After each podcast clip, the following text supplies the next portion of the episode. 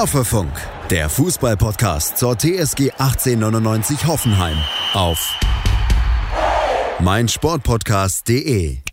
Hallo und herzlich willkommen zu Folge 86 von Hoffefunk, eurem idealen Podcast, egal ob zum Sockenstopfen, Dorschpökeln oder um ein schönes Fußball zu nehmen.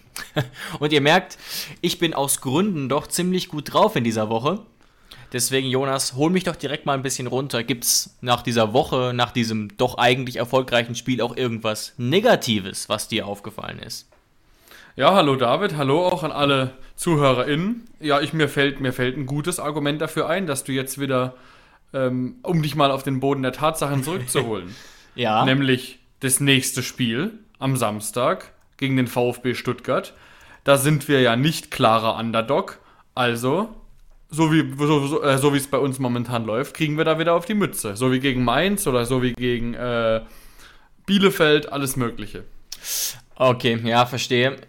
Man kann ja wirklich auch sagen, das war jetzt der erwartete Sieg gegen Wolfsburg. Du hast ja letzte Folge ganz interessant so unser Muster so ein bisschen herausgearbeitet, wie unterschiedlich es doch für uns läuft, eigentlich auch schon seit Jahren gegen favorisierte Gegner, die auch gut drauf sind. Wolfsburg war ja wirklich gut drauf. Das war die erste Saisonniederlage für die Wölfe. Und auf der anderen Seite, wie es dann oft läuft, gegen tiefstehende Mannschaften, ja, die auf dem Papier klare Underdogs sind. Und das zieht sich leider durch die Saison. Trotzdem, ja. der Blick auf die Tabelle ist wieder völlig in Ordnung und der Blick auf das Spiel ja eigentlich auch. Zumindest auf das letzte Spiel. Aber du kannst es dir halt wirklich nicht ausdenken. Nee. Jetzt mal ganz ehrlich, wenn man, wenn man unsere letzte Folge gehört hat, wo wir ja auch mit Statistiken schon belegt haben und jeder TSG-Fan spürt es ja auch, das, was wir spüren, dass es eben so ist, wie es ist, dass wir gegen schlechte Teams nicht gut performen und gegen gute Teams immer gut performen. Aber jeder hat sich bestimmt so ein bisschen gedacht, okay, die reden jetzt wieder, aber deswegen können wir jetzt keinen Sieg gegen so starke Wolfsburger erwarten. Und ja. zack, da, da ist der Sieg. Also das kannst du dir wirklich nicht ausdenken. Es ist ein ungeschriebenes Gesetz. Äh, ich, ich saß wirklich baff vorm Fernseher beim, beim, beim 3 zu 1 und dachte mir, das gibt's jetzt nicht. Jetzt gewinnen wir wirklich gegen Wolfsburg äh, und die Woche drauf, keine Ahnung, wenn dann wieder Wackerburghausen kommt, verlieren wir wieder 3-0. Es ist, ich, ich verstehe es, ich verstehe wirklich die Welt nicht mehr. Und ja. Ganz ehrlich, also wir können ja, wir können ja in diesem Podcast auf der einen Seite über die emotionale Schiene als Fan kommen, auf der anderen Seite analysieren wir ja auch ganz gerne. Und ich muss dir mhm, wirklich mhm. sagen, von meinem Fußballsachverstand, was die Analyse betrifft, bin ich jetzt so langsam auch am Ende angekommen. Also wie sollst du dir sowas noch erklären? Ich habe es ja letzte Woche so ein bisschen versucht. Das einzige plausible, was mir noch einfällt, ähm, ist natürlich über die Motivation zu kommen, dass wir nur motiviert sind, wenn ein guter Gegner kommt. Aber ansonsten, wie willst du so sowas? Ähm, das ist ja jetzt kein Einzelfall mehr. Wie willst du denn sowas erklären jetzt auf die Dauer? Ja, also ich stimme dir im Prinzip zu, nur wenn du jetzt gerade von ungeschriebenen Gesetzen redest, dann merkt man vielleicht doch, dass wir beide keine Naturwissenschaftler oder Mathematiker sind. Also wahrscheinlich könnte man das dann doch ein bisschen mit Zahlen widerlegen. Aber auch mit Zahlen sieht man sicherlich, dass es da ein Ungleichgewicht gibt und dass wir eben ja nicht mit Punkten planen können gegen die in Anführungszeichen schwachen Teams. So eben aus der Ecke Arminia, Mainz, Köln, das ist eben nicht möglich und Jonas, es wird sogar fast noch schlimmer. Es stehen in den nächsten Wochen auch Spiele an, neben Stuttgart dann auch noch Köln und im Oktober auch noch ähm, gegen Kiel.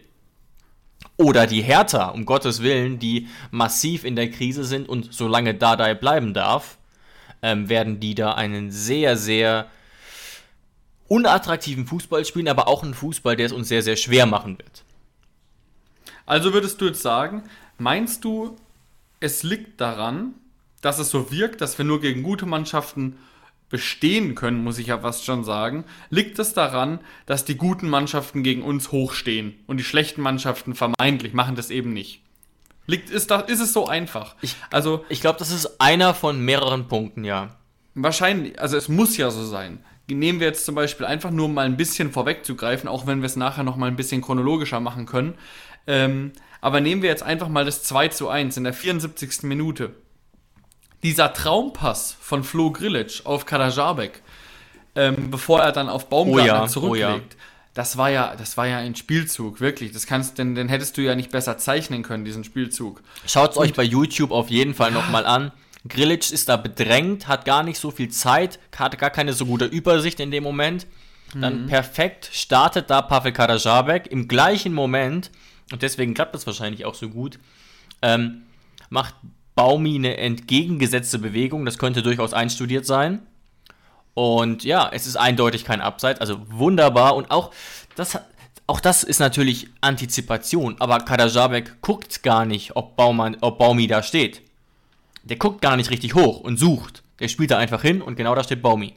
Genau, das ist einfach genau die Ecke, ähm, wo der Ball hinkommen muss, weil da meistens der Innenverteidiger eben nicht steht, weil der IV natürlich logischerweise den Mittelstürmer zumachen muss. Ja. Und wenn Wolfsburg dann da in Unterzahl ist, dann muss der Ball genau da hinkommen und es war ein perfekter Spielzug. Und dieser Spielzug, ähm, ich lehne mich jetzt mal weit aus dem Fenster und sage, ja. dass die meisten Bundesligisten, also mindestens mal das untere Drittel in der Bundesliga, können diesen Spielzug gar nicht so spielen gegen einen anderen Bundesligisten. Also das spricht ja schon mal für unsere spielerische Qualität. Das, aber, das stimmt, definitiv. Ja, aber warum fällt es uns dann so wahnsinnig, wahnsinnig schwer, ähm, andere Wege zu finden, wenn wir keinen Platz haben? Obwohl wir ja eigentlich diese, diese Klein-Klein-Künstler äh, ja schon haben. Weißt du, ein Grilic kann sich auf engem Raum befreien, ein Grammaric kann das, auch ein Dabur kann das, ein Baumi kann das. Ähm, ja, ja, und auf der anderen Seite ähm, warum hat Wolfsburg offenbar nicht daraus gelernt? Weil normalerweise ist, sind, wir, sind wir ein leichtes zu analysieren. Gegen Hoffenheim musst du einfach sagen, musst du tief stehen, dann äh, geht denen die Mittel aus. Und hinten sind sie jetzt nicht so bombensicher.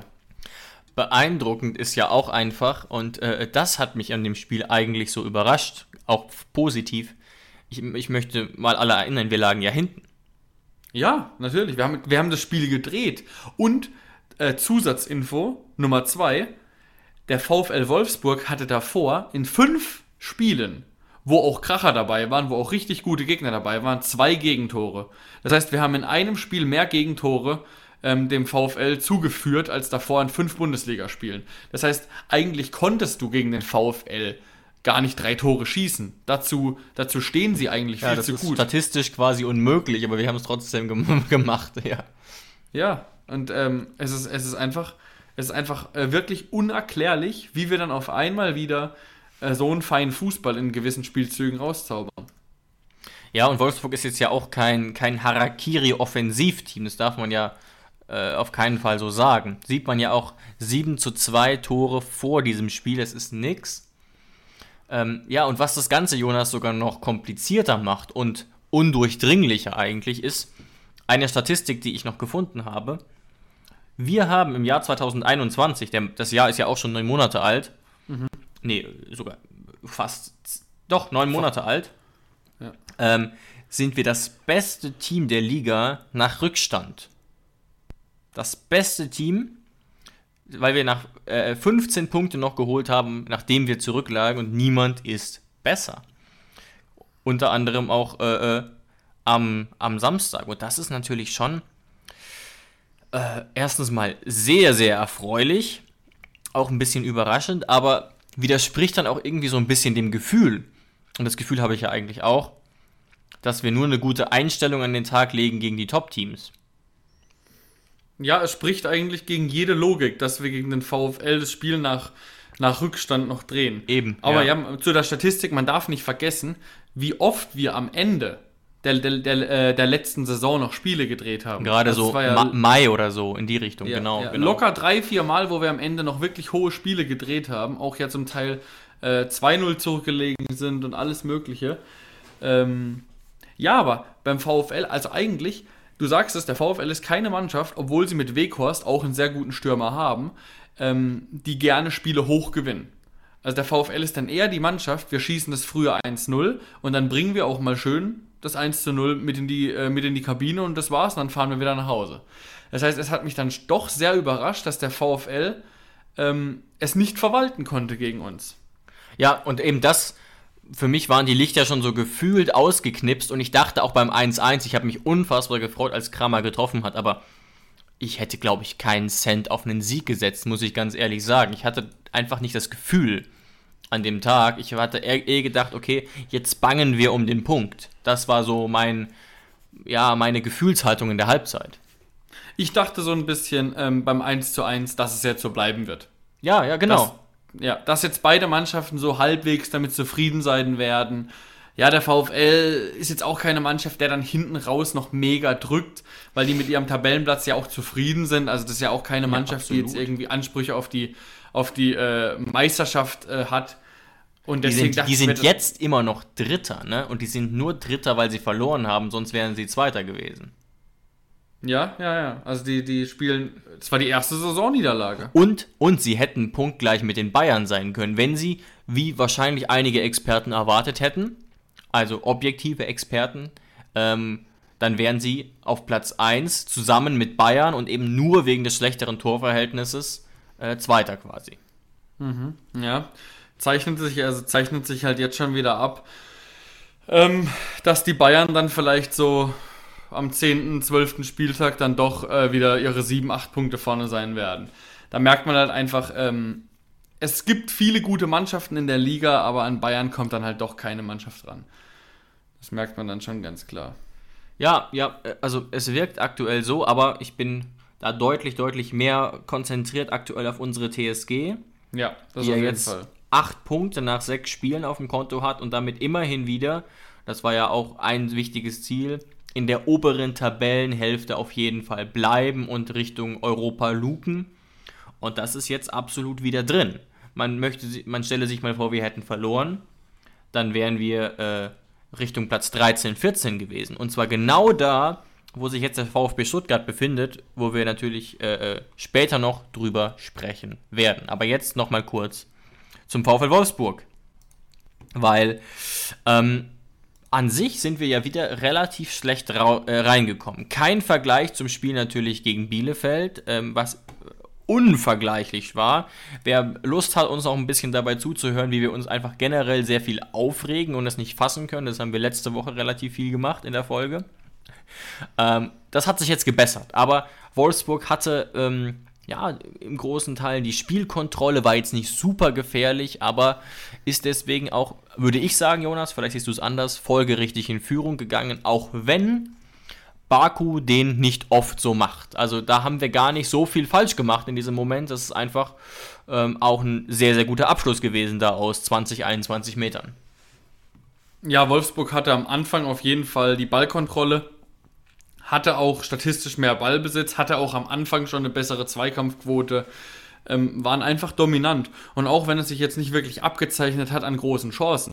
Also da, da mhm. hätte, mhm. sagen wir es mal so, hätte Wolfsburg die Chancen gehabt, die Bielefeld letzte Woche gehabt hätte, dann wäre das Spiel wahrscheinlich durch gewesen. Müssen wir jetzt mal ehrlich so sagen, weil ich glaube nicht, dass ein Weghorst ja, den richtig, so liegen ja. lässt wie ein Klos und dass ein, ein Baku den so liegen lässt wie ein Hack und das, was weiß ich, einem dritten noch äh, Luke Bacchio dem so durch die Beine rutscht wie Wimmer letzte Woche.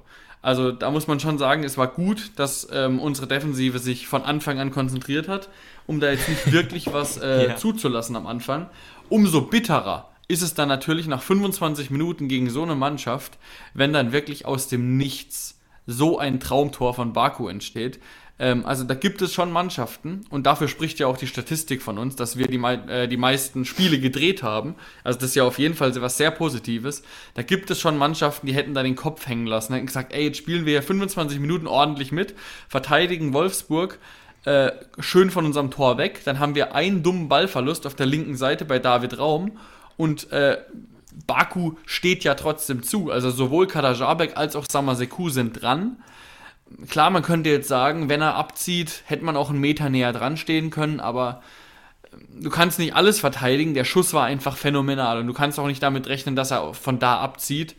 Ähm, also da muss man dann bei dem Tor einfach mal sagen, Chapeau.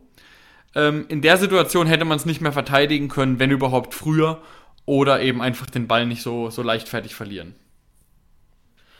Ja, ja, genau. Also das ist das Einzige, wo man ansetzen kann. Äh, Pavel hätte ein bisschen mehr Druck auf den Spieler machen können. Gleichzeitig finde ich es auch nachvollziehbar, weil man damit jetzt nicht rechnet. Klar, vielleicht hätte man damit rechnen müssen und noch früher draufgehen, aber ich glaube, alle haben eigentlich noch gedacht, okay, was macht Baku jetzt? So eine richtige Chance ist das ja noch nicht. Aber bei einem Profifußballer kann der dann auch mal reingehen und tatsächlich sogar, ja, tendenziell unhaltbar. Also da gibt es keine große Diskussion darum. Ist ja auch aus 21 Metern nicht selbstverständlich. ist ja auch immer ein sehr schmaler Grad, gerade bei so einem schnellen Flügelmann wie Baku, ähm, wie schnell du dann da rausrückst. Also es war ja jetzt in dem Sinne keine klassische 1 gegen 1 Situation, dass Baku mit Tempo kam und äh, Kadajabek muss das einfach im 1 gegen 1 Duell verteidigen, dann hätte er ihn nach außen lenken können ähm, und hätte ihn da dann stellen können. So war es ja nicht. Dadurch durch unseren Ballverlust und durch den langen Ball dann auf Baku nach außen war es eher so, dass Kadajabek zurücksprinten musste. Also so, so nach dem Motto, oh, wir hatten eigentlich gerade den Ball, aber fuck, jetzt Kommando zurück. Ähm, und dadurch stand er natürlich erstmal nicht ganz optimal.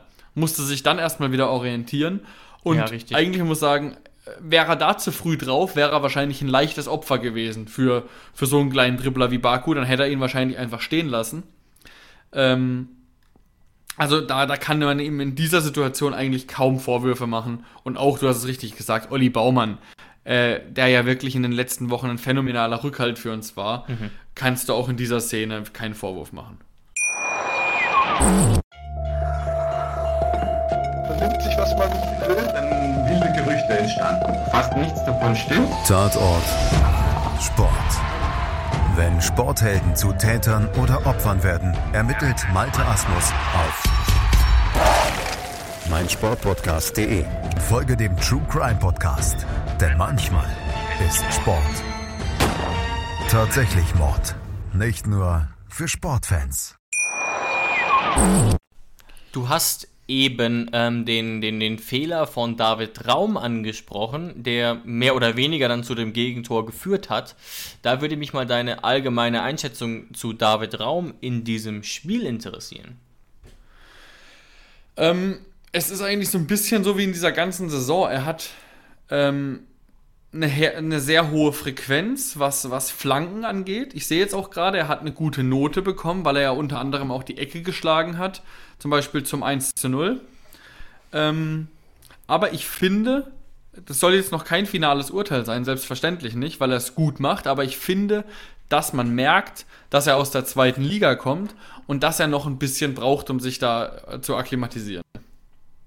Ja, sehr interessant, weil ich, ich ähm, bin jetzt hier mal ganz transparent und äh, verrate euch, was ich dir während des Spiels geschrieben habe. Zugegebenermaßen natürlich vor der Vorlage, ähm, die er gemacht hat. Da habe ich geschrieben, David Raum gefällt mir gar nicht, mal wieder.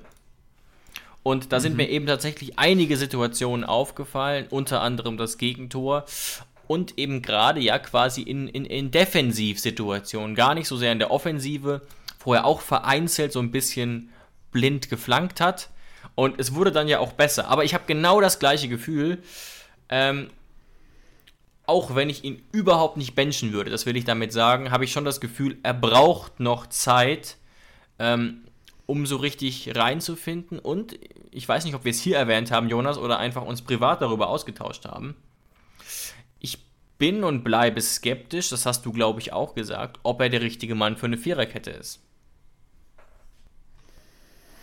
Mhm, und, zwar sogar, und zwar sogar noch mehr als Pavel. Weil Pavel hat natürlich diese offensiven Qualitäten auch.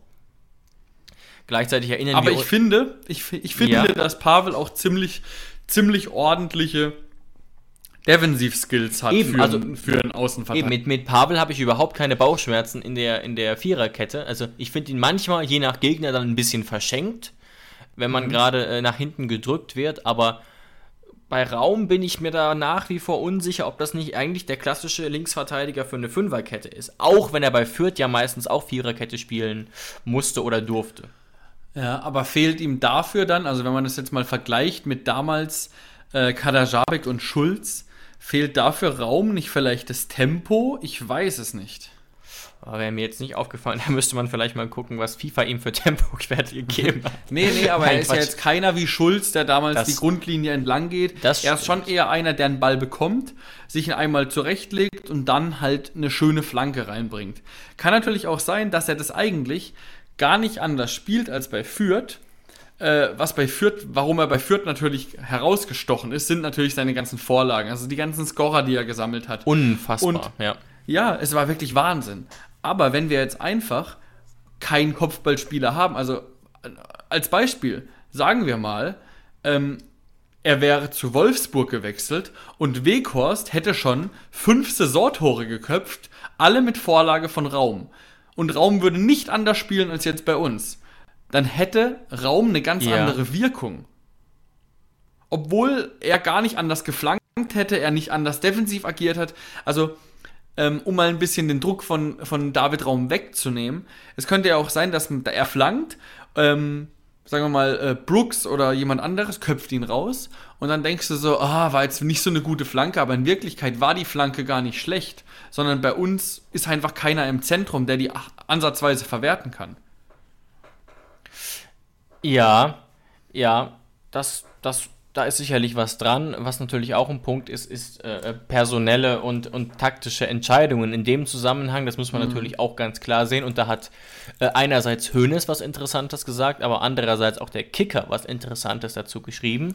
Also Hoeneß meinte ja, und ich muss ganz ehrlich sagen, da habe ich erstmal fast mit den Augen rollen müssen. Ähm, Hoeneß meinte, die enorm vielen Flanken seien das Erfolgsrezept gewesen. Und ich glaube, da bin ich nicht der Einzige, der sofort an Molde gedacht hat und äh, ja, äh, die, die Faust in der Hosentasche geballt hat. Ähm, es ist natürlich nicht ganz falsch. Aber ich sehe das insofern anders, als ich finde, dass wir viel mehr, viel mehr Gefahr ausstrahlen durch flache Hereingaben, was ich jetzt nicht als Flanke bewerten würde. Ich weiß nicht, vielleicht nennen moderne Fußballlehrer flache Hereingaben auch Flanken, aber ich glaube nicht, dass er das zwingend meint, oder? Ähm, und da sagt der Kicker auch im Prinzip, was wir ab und zu predigen, eine ganz, ja, fast schon äh, simple Erkenntnis. Wo ist denn der entsprechende Satz? Genau, der Kicker schreibt auch, ähm, in dem Fall kein Zufall, es handelte sich um eine flache Hereingabe. Für die hohen Bälle muss die TSG noch an ihrer Strafraumbesetzung arbeiten. Ganz meine Meinung. Oder eben ja. mit Munas Dabur mehr Kopfballstärke in den Angriff bringen, schreibt der Kicker. Ja, obwohl man sagen muss, dass er vermutlich gegen die, gegen die Innenverteidigung Lacroix und Brooks auch äh, sehr schwach ausgesehen hätte, Dabur. Ähm, kommt glaub, natürlich auf die, kommt auf die Gegner drauf an, das ist richtig. Ja, selbstverständlich. Und Aber für mich, um deine Frage von eben zu beantworten, für mich ist ähm, die Vorlage von Kader Jabek auf Baumi keine Flanke. Also auf gar keinen Fall. Ähm, ja, für mich auch nicht. Und wir haben ja, haben wir auch noch gar nicht erwähnt, also es ist natürlich klar, aber wir haben ja ähm, in der 47. Minute sogar ein, ein, ein Eckball, Kopfballtor geschossen. Ja, eines, jetzt denkt der, man natürlich, eines der kleinen Wunder dieses Spiels. Jetzt denkt man natürlich als jemand, Ecke. als TSG-Fan, der jetzt ähm, vielleicht am Wochenende das, das TSG-Radio gehört hat ähm, und das Spiel das nicht gesehen hat und der denkt, oh, Eckballtor mit dem Kopf der denkt ja, oh mein Gott, wie haben wir das denn hinbekommen? Aber es war ja wieder kein klassisches Kopfball, äh, Eckballtor, wie man es sich jetzt vorstellt. Also weißt du, so dieses klassische Ding, der Innenverteidiger steigt hoch und wuchtet ihn rein, so groß auf Sergio Ramos mäßig, das war es ja nicht. Ja. Also es war eigentlich wieder ein, äh, ein Zufallsprodukt und Kramaric stand dann halt hinten. Ich glaube sogar die Vorbereitung geht sogar an Chris Richards, der ja mit den Haarspitzen noch dran war und ihn weitergeleitet hat zu Kramaric. Genau, genau. Also auch für mich ist dieses Tor jetzt nicht wirklich ein Ergebnis aus einer, aus einer Flanke. Also sagen wir es mal anders. Natürlich ist das Tor äh, das Ergebnis aus einer Flanke, aber ich würde jetzt dieses Tor nicht als Bestärk äh, dieses Spiel nicht als Bestärkung dafür sehen, jetzt in den anderen Spielen wiederum genauso viel zu flanken. Genau, genau, sehe ich ganz ähnlich und auch nicht dafür, dass unsere Eckenstrategie aufgeht. Also mir schien das auch genau, ein bisschen ja. zu zufällig. Ist natürlich trotzdem gut, wie sich Grammaric geschickt freiläuft. Äh, oder auf der anderen Seite die Wölfe schlafen, je nachdem, und wie er den dann reinmacht. Als ja jemand, der absolut kein Kopfball-Experte ist. Wobei, als Topstürmer muss man den eigentlich dann auch machen. Selbst wenn man, ähm, weiß ich nicht, 1,69 nur groß wäre.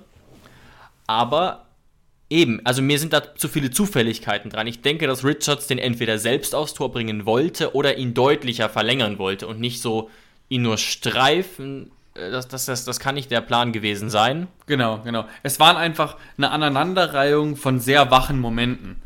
Also ja. erstmal gut von Richards, dass er da die, dass die, die Flanke war natürlich auch gut von Raum, aber dass äh, Kramaric da einfach halt in, in Mittelstürmermanier steht äh, und einfach wach ist und den Ball dann nicht durchrutschen lässt, sondern ihn dann reinmacht. Aber das ist der Punkt, es ist nicht einstudiert. Also jetzt nicht so, dass der Eckballtrainer jetzt sagt, ah, hat ja genau, hat ja genau funktioniert, sondern es war dann schon eher ähm, ein Zufallstor. Ja, ja, da würde ich, ähm, da würde ich auf jeden Fall mitgehen. Und ja, insgesamt lief die zweite Hälfte dann natürlich, auch wenn das spielerisch jetzt phasenweise auch ein bisschen zäh war, eben auch wegen der Spielanlage der Wölfe. Ähm, ja, einfach eine, eine Top-Halbzeit. Und dann sehen wir da noch was, was David Raum natürlich kann, aber uns als TSG-Fans vielleicht gar nicht so bekannt ist, weil wir ja als Freistoßschützen vielleicht eher so Kramer und Sko im Hinterkopf haben. Mhm. Ähm, einen tollen Freistoß von Raum auf der einen Seite und dann das äh, Pavel und da musste ich wirklich, also ich bin wirklich äh, äh, sehr übertrieben aufgesprungen in dem Moment, weil ich es kaum fassen konnte, wie professionell, sage ich jetzt mal, er da die, den, den Weg macht. Ähm, und ausgerechnet er, der ja bei aller großen Wertschätzung für Pavel jetzt nicht der geborene Goalgetter ist. Das hat er übrigens sogar selbst bei einem QA gesagt. Früher mhm. war er immer Stürmer oder Außenstürmer und irgendwann wurde er immer weiter nach hinten gezogen, weil man gemerkt hat, er hat nicht den besten Abschluss. Ja. Ich war vor allem sehr überrascht, ähm, als er dann zu, seiner, zu seinem Jubel nach außen gelaufen ist. Er war ja auch selbst ganz überrascht, dass es kein Abseits war. Es, ja, es war perfekt gemacht. Also ich weiß Nein, nicht, es war. Und dann habe ich es mir nochmal, man kann, man kann gar nicht glauben, mhm, dass mhm. äh, Pavel da so frei steht, ohne im Abseits zu sein. Aber in der Wiederholung, wenn du auf ihn achtest, merkst du, dass es mit Abstand kein Abseits war. Da hat wirklich noch ein Meter gefehlt. Ja, also wirklich, wirklich klasse. Und was man, das muss man sich auf jeden Fall nochmal angucken bei YouTube und auch nochmal angucken also der Jubel bei diesem 3-1 wirkte so, als hätten wir gerade die Euroleague-Teilnahme sicher gemacht. Also mhm. das hat mich auch sehr gefreut, weil das ist immer ein sehr gutes Zeichen, auch fürs ganze Team und natürlich auch ein bisschen ein Argument dafür, dass Pavel ja sehr positiv überrascht von sich selbst war. Der ist da richtig losgesprintet, hat sich nochmal kurz von Rutter losgerissen und ja, mhm. da habe ich mich dann wirklich sehr, sehr gefreut. Es hat mich auch ähm, also auch die Bilder dann von, äh, von Pavel, die da geschossen wurden, auch wie er sich freut, dadurch, dass Pavel nicht so oft trifft, ähm, ist sein Jubel sehr authentisch und nicht einstudiert wie ein Stürmer, der sich da irgendeinen Jubel überlegt. Es ist dann ja. einfach nur pure Freude und deswegen hat mich dieser Jubel auch wiederum so an dieses damalige Tor gegen Dortmund erinnert, wo wir in die Champions League ja, mich auch sind. ein bisschen, ja. Also nicht das Tor, sondern dann der Jubel, mhm. weil er ist, er hat genau den gleichen Laufweg gemacht nach dem Tor, er hat sich genauso gefreut, die Spieler sind ihm hinterhergerannt. Natürlich von der Wichtigkeit des Tors, ein ganz anderer Rahmen. Aber es stimmt schon auf jeden Fall, die Freude war für den sechsten Spieltag dann schon verdammt groß. Mhm. Da habe ich jetzt mal eine Nachfrage. Glaubst du also im Umkehrschluss nicht, dass äh, Cristiano Ronaldos Jubel spontan ist? Ähm, doch, ich glaube auf jeden Fall, dass es äh, höchst spontan ist, weil ähm, es gibt ja jetzt auch äh, keine Aussagen von, äh, wer, wer, wer hat die Aussage letztes Mal gemacht? Ich glaube, es gibt doch dieses Interview von Karl-Heinz Rummenigge, wo er mal gesagt hat, dass er Cristiano Ronaldo mal erwischt hat, als er an die Tür aufgemacht hat von irgendeinem VIP-Ding und er hat gerade den Cristiano Ronaldo-Jubel geübt. Ernsthaft? Musst du mal googeln. Oh, es gibt, glaube ich, ich glaube, es war Kalle Rummenigge. Der ja, gesagt hat. Ich, ich glaube dir das total. Ich, es, es ist einfach eine, ja, kurios. Und auch kurios, also, um deine Frage zu beantworten, ja, es ist auf jeden Fall sehr spontan von Cristiano Ronaldo, mit Sicherheit. Okay, also danke, das, das beruhigt mich auf jeden Fall. Und ja. dementsprechend waren natürlich auch alle äh, äh, unsere Spieler, die vor den Kameras waren, sehr erleichtert. Und man wirkte auch, man merkte auch tatsächlich, und das ist mir sympathisch, dass unsere Spieler offenbar nach dem letzten Spiel ein bisschen ein ähnliches Gefühl hatten. Also dass das Spiel schon so ein bisschen eine Richtungsentscheidung war und dass eben auch Druck auf dem Kessel war, weil man unzufrieden war mit nur das fünf Punkten davor. Auch. Und jetzt ja. ist es wieder, jetzt kann man wieder sagen, okay, wir sind ja back on track, sagen mhm. die Dänen. Also ja, zurück auf dem, zurück auf dem richtigen Pfad. Ja, aber wenn man es böse sagen will, äh, wir holen zwar die notwendigen Punkte, aber wenn du weißt, was ich meine, wir holen die falschen Punkte. Ja, kann man so sagen. Es gibt, jetzt sagt natürlich wieder der andere, es gibt keine falschen Punkte und keine richtigen Punkte. Aber ähm, du, wenn du, es ist einfach immer, es hat einfach immer einen faden Beigeschmack, wenn du am Ende der Saison, sagen wir mal am Ende der Saison, du hast 45 Punkte und hast im, im Rückblick ganz, ganz viele Punkte liegen lassen gegen ganz schwache Gegner wie Bielefeld, wie gegen Mainz, äh, dann hat die Saison so einen faden Beigeschmack und du denkst dir, boah, da wäre so viel drin gewesen. Wenn du aber eine super Saison spielst, auch mit 45 Punkten oder was weiß ich, aber du hast die Punkte nur liegen lassen gegen Dortmund, gegen Bayern, dann verlierst du gegen Leipzig, dann unentschieden gegen Wolfsburg und so weiter, wo du immer verlieren kannst, dann denkst du, du hast das Maximum rausgeholt. Ja, das gibt einem auch als Mannschaft und auch als Fan einem so ein im wahrsten Sinne des Wortes, ja, komisches oder falsches Selbstbewusstsein. Also man ist sich über sich selbst gar nicht richtig bewusst, weil man ja teilweise gegen Top-Teams gewinnt, dann wieder gegen Krisenteams verliert und das so hin und her pendelt. Und das ist eben auch was, wo, glaube ich, alle, inklusive Hönes, ein bisschen mehr Stabilität verlangen. Allerdings, ne, ich glaube, wir haben das auch schon gesagt, das sagen auch viele andere Fans, das ist die Saison, an der sich Hönes messen lassen muss. Die Personalsituation mhm. sieht wirklich gut aus. Er kann wirklich mit einer klaren, festen Achse arbeiten. Hat man ja auch gesehen. Nur, es gab nur eine Veränderung in der Startelf. Ähm, und dementsprechend ist das jetzt wirklich das Projekt für, für, für dieses Jahr. David, jetzt schau dir einfach mal an, wir haben fünfmal gewechselt, was für Spieler er einwechseln konnte. Rütter ja. kam, Brün Larsen kam, Akpo kam, Posch kam, Geiger kam. Und du hattest trotzdem noch einen Gacinovic, einen Sko und einen Dabur auf der Bank. Wahnsinn. Und das waren natürlich auch Wechsel, die man auch aus Leistungsgründen gemacht hat, aber wir sind jetzt tatsächlich an dem Punkt gewesen, ist zumindest meine These, dass wir auch gewechselt haben, um das Teamklima zu erhalten, wenn du weißt, wie ich meine. Ja? Da meine ich vor allem jetzt den Wechsel und ich glaube du auch äh, Posch für Vogt in der 85. Minute. Also ich glaube, ja. ich glaube schon, dass Vogt sich die letzten acht Minuten schon noch über den Platz hätte schleppen können. Das ist jetzt kein typischer Wechsel, einen Innenverteidiger da rauszunehmen. Ähm, aber da merkt man mal, ja, Richtig, Sebastian Hoeneß ja. spürt, dass es momentan sehr schwierig ist, ohne Verletzungen diese Mannschaft bei Laune zu halten. Und er nimmt seine Aufgabe ernst und versucht dann auch jemanden wie Posch ähm, weiterhin ein Gefühl zu geben, dass man ihm vertraut. Ja, ganz und wichtig. Ja. Es, wird, es wird auch verdammt schwierig, weil ich bin ja immer der Erste, der gesagt hat, das, was gerade für mich gerade passiert mit Stefan Posch, auch wenn es funktioniert, Chris Richards hat vom Kicker die Bestnote bekommen von unserer ganzen Mannschaft hat eine glatte 2 bekommen, war der beste Spieler von uns, hat auch ein super Spiel gemacht, keine Frage. Ähm, aber ich habe ja auch schon vor zwei, drei Wochen gesagt, das mit Stefan Posch, das ist keine einfache Situation.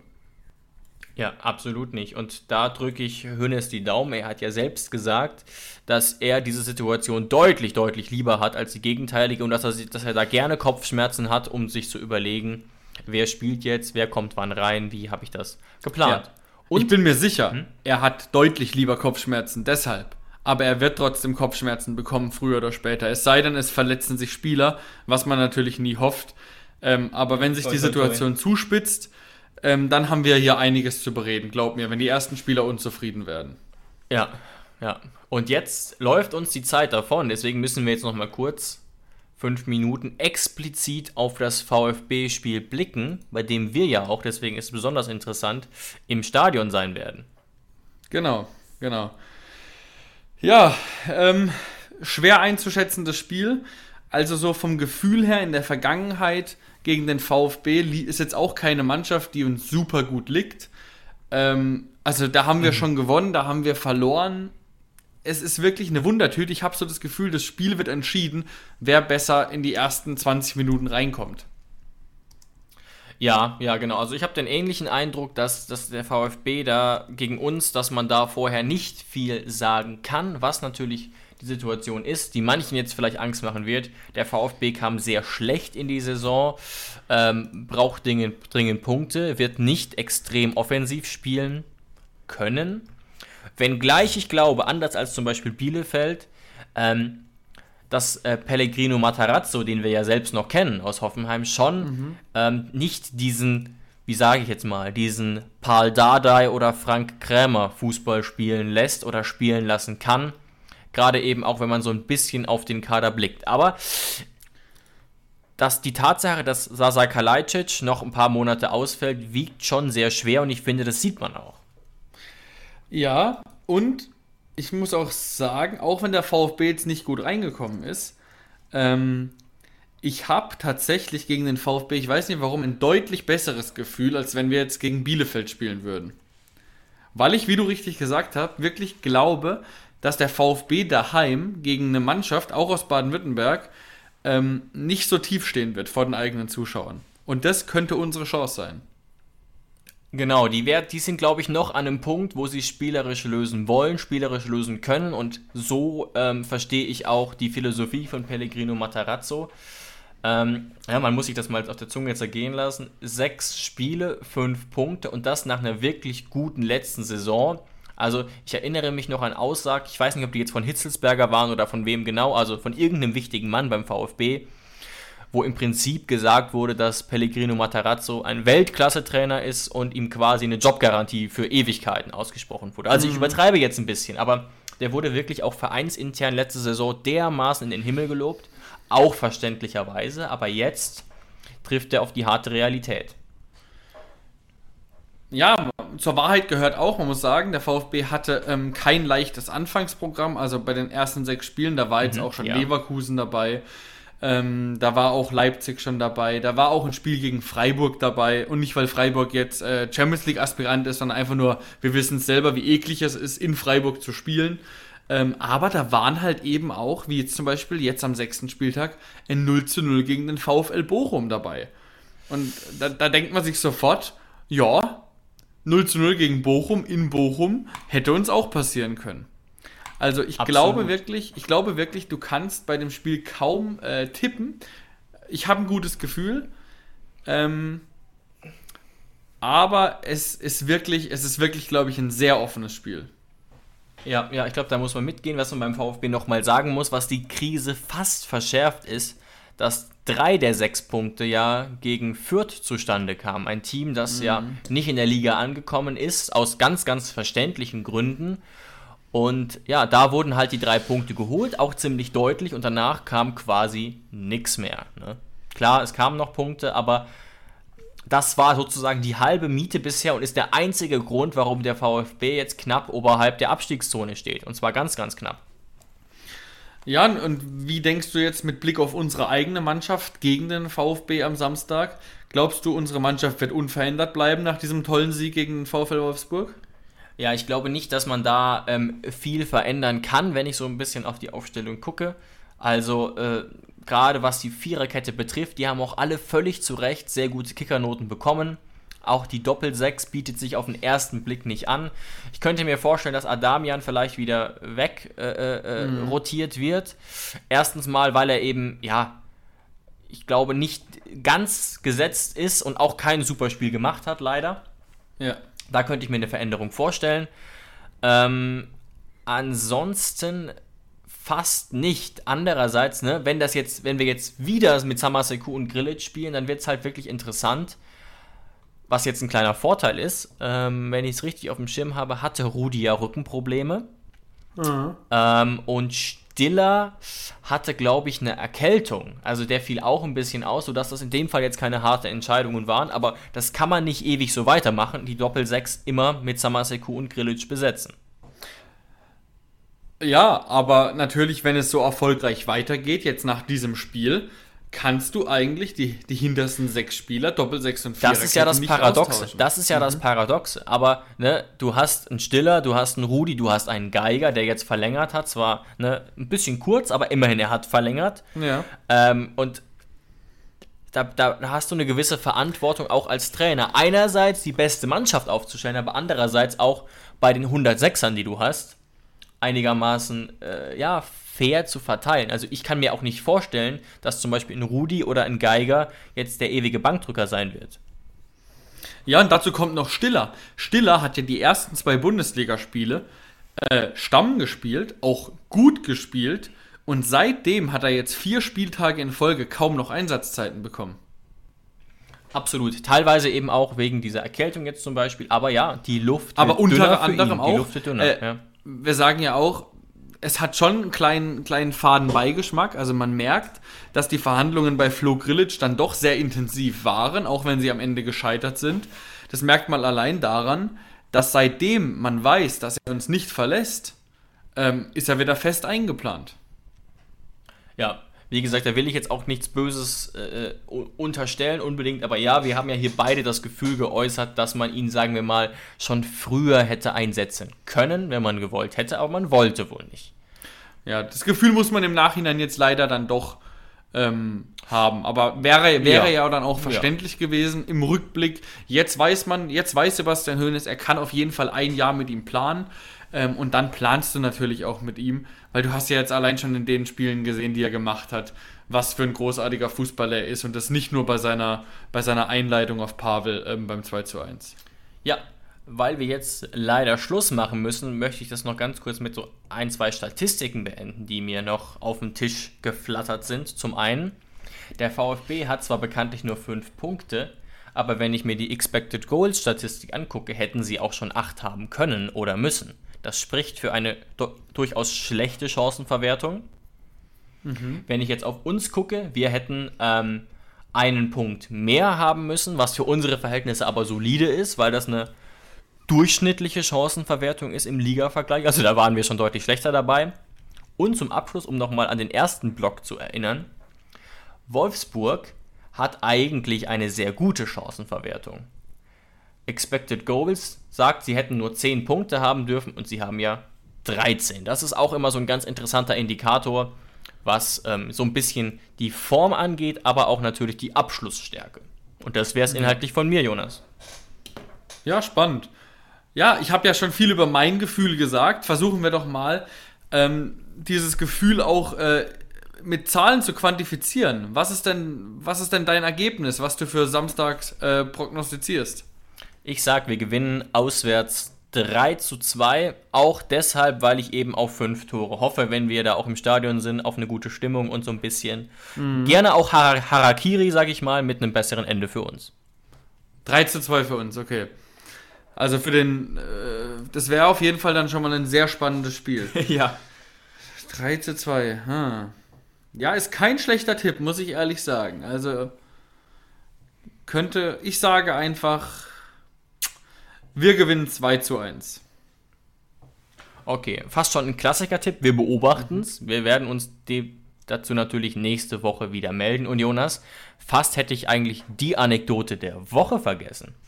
Zum einen mal ein Lob an unsere zweite Mannschaft, die in der Regionalliga gerade wieder tendenziell oben mitspielt. Platz 8, glaube ich, nach einem 2 zu 0 mhm. gegen Hessen-Kassel. Und ähm, nicht nur Nick Proschwitz hat schon wieder getroffen, der ja quasi in jedem Spiel netzt, sondern ja, das ist wirklich, also dazu muss, noch mal, muss man mal sagen, das war eine fantastische Verpflichtung. Ja, ähm, ja. Also das ist ja, man hat ja das Gefühl, das ist der Simon Terodde der Regionalliga.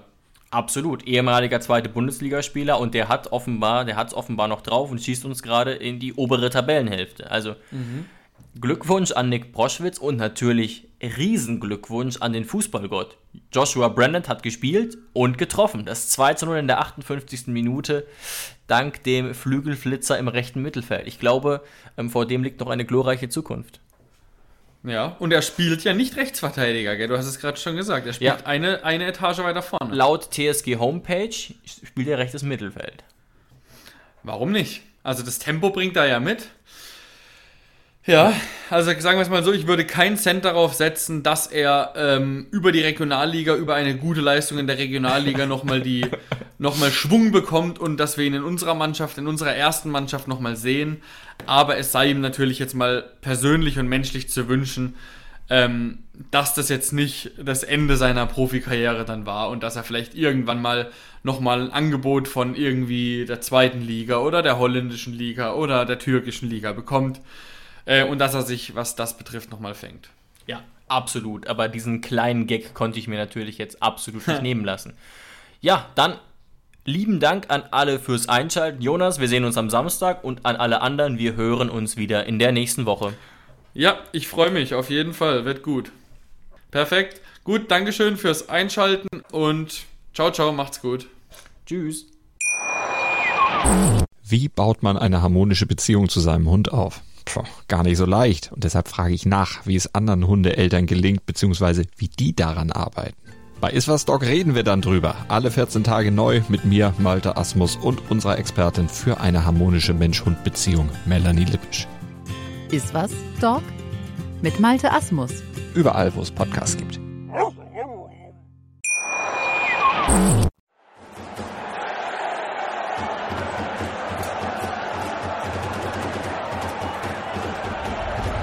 Hoffefunk Der Fußball-Podcast zur TSG 1899 Hoffenheim auf meinsportpodcast.de